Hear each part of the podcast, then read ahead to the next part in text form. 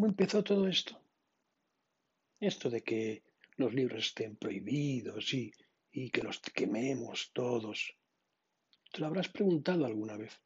Y yo tengo mi teoría. Sí, yo creo que esto empezó con la guerra civil. Bueno, mmm, quizá incluso antes, con la Constitución. Pero esto no se puede leer en ningún sitio, ya no hay libros, ¿vale? Ya no hay libros. Y en realidad nosotros somos buena gente. No hacemos daño más que a las cosas. Y las cosas no sufren, hombre. Somos los barrenderos, los mantenedores del orden. ¿Y por qué te digo esto? Pues porque la gente se ha pasado la vida, la vida que lee, la, la, la gente que lee, si te fijas, vive encerrada en una condenada torre de Babel. Ay, con gente de que vive en libros, en libros, gente que no ha existido en realidad nunca, que nunca la han conocido. Y ese es su mundo. ¿Para qué estamos aquí? ¿Te lo has preguntado? ¿Para ser felices? Eso dicen todos. Para ser felices.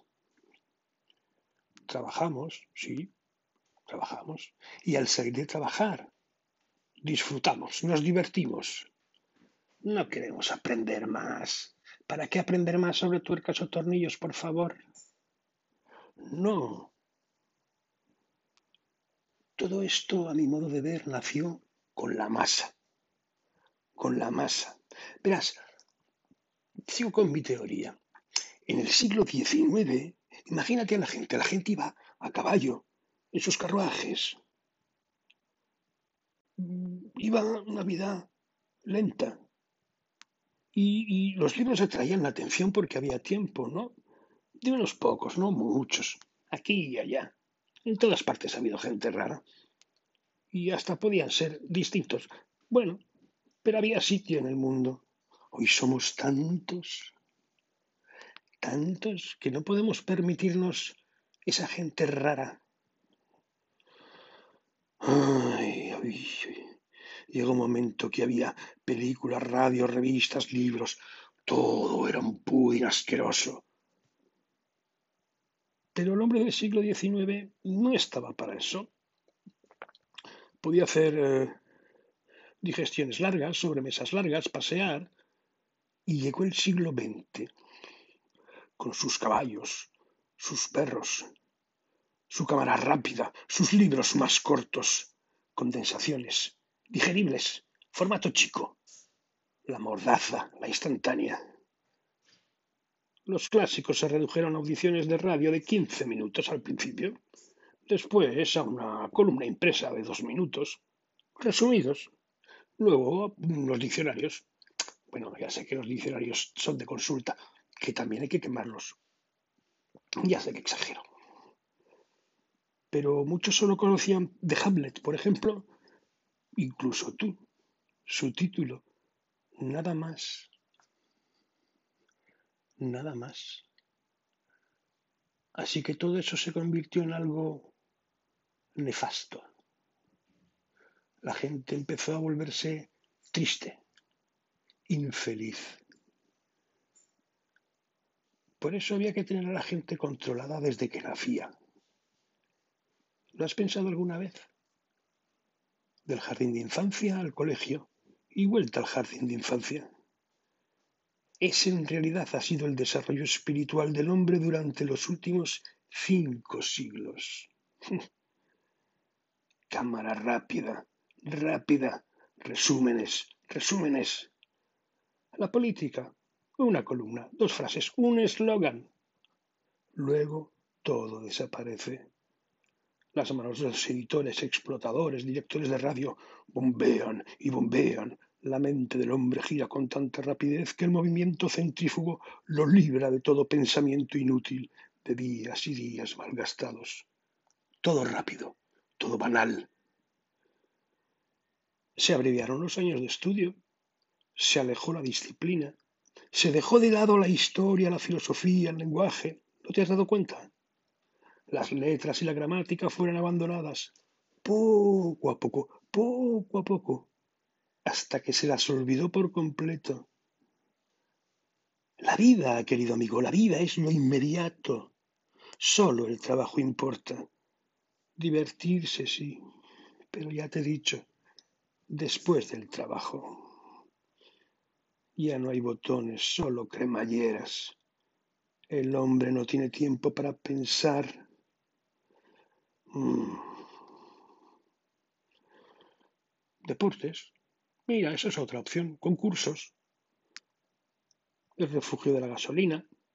Y a alguna parte, algún sitio. En realidad a ninguna. Las ciudades son campamentos. Las gentes son hordas nómadas que siguen las mareas.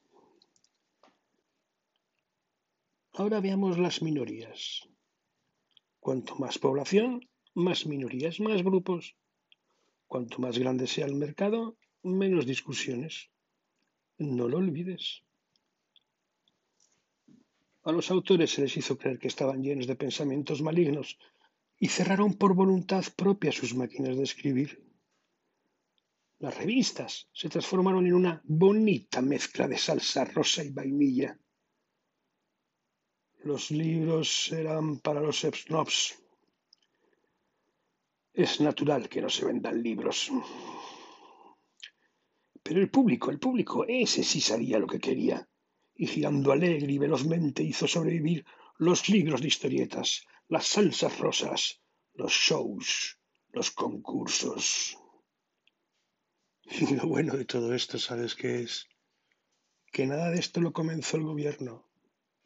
No hubo órdenes, ni declaraciones, ni censura en un principio. No, la tecnología, la explotación en masa y la prisión de las minorías provocó todo eso. Hoy gracias a ellos uno puede ser continuamente feliz.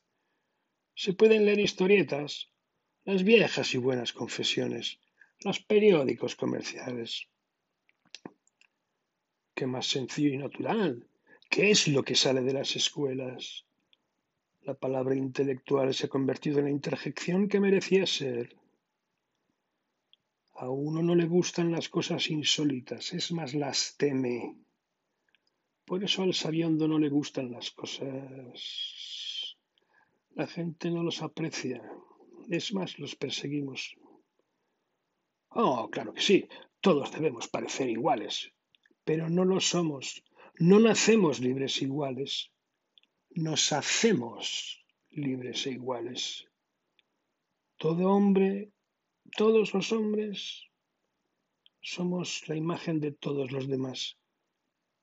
Y ahora mismo todos somos igual de felices. Así que un libro, un intelectual, una persona de esas que piensa, un libro en manos del vecino, ¿qué es? Es un arma cargada. Quémalo, Saca la bala del arma. Abre la mente del hombre. Mm. ¿Quién puede ser su objetivo? Nuestra civilización hoy, tan grande, no permite minorías. De verdad. ¿Qué queremos en este país por encima de todo? ¿Ser felices? ¿No lo has oído centenares de veces? Quiero ser feliz, dicen todos. Y bueno, no lo son.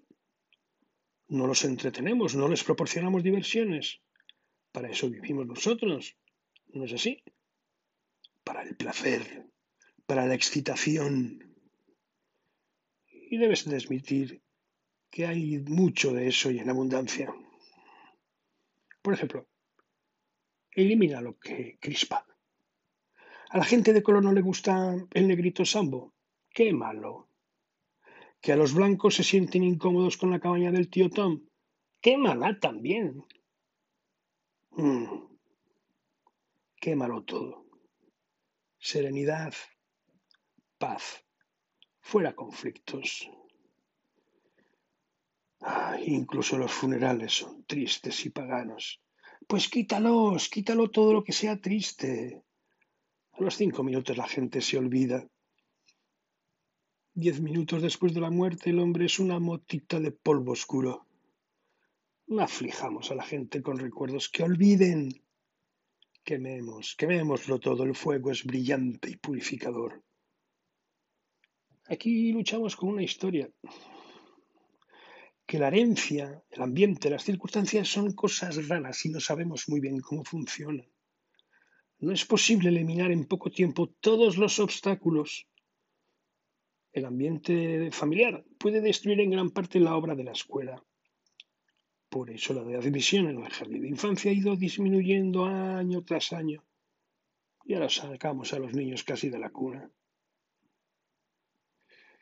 Una vez me dio por examinar los libros de una escuela y me di cuenta que ese tipo de niños nunca preguntaban el cómo, siempre andaban preguntando los porqués.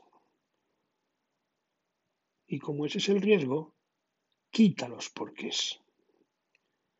Que olviden que existe la guerra.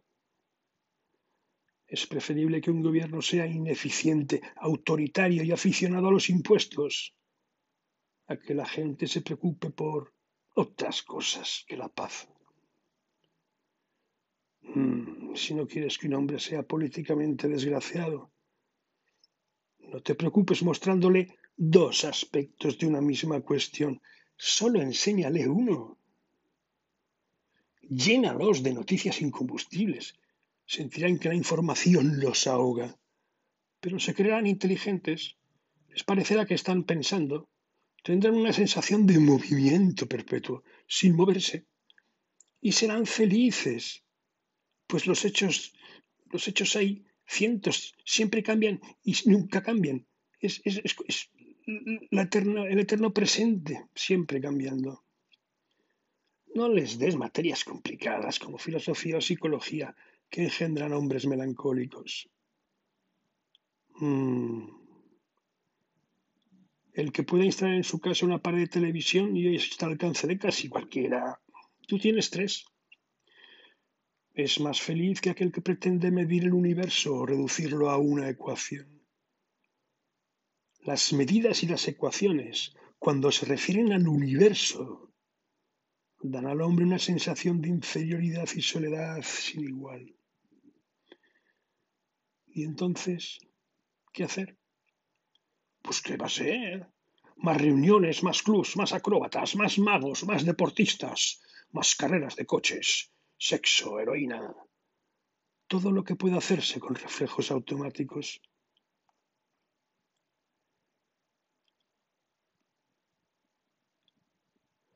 Alguna vez tendrás la tentación de saber qué dicen los libros. Lo sé. Los libros no dicen nada nada que puedas aprender o creer. Hablan de gentes que no existen, que no conoces. Son delirios imaginativos cuando son obras de ficción. Y si no lo son, es todavía peor, porque allí un profesor llama idiota a otro, un filósofo le clava el colmillo en garnate al otro. Todos corren de aquí para allá, apagando las estrellas, extinguiendo el sol. Uno se siente perdido oyendo cosas contrarias. Quémalo, quémalo todo si quieres mantener la felicidad y la paz.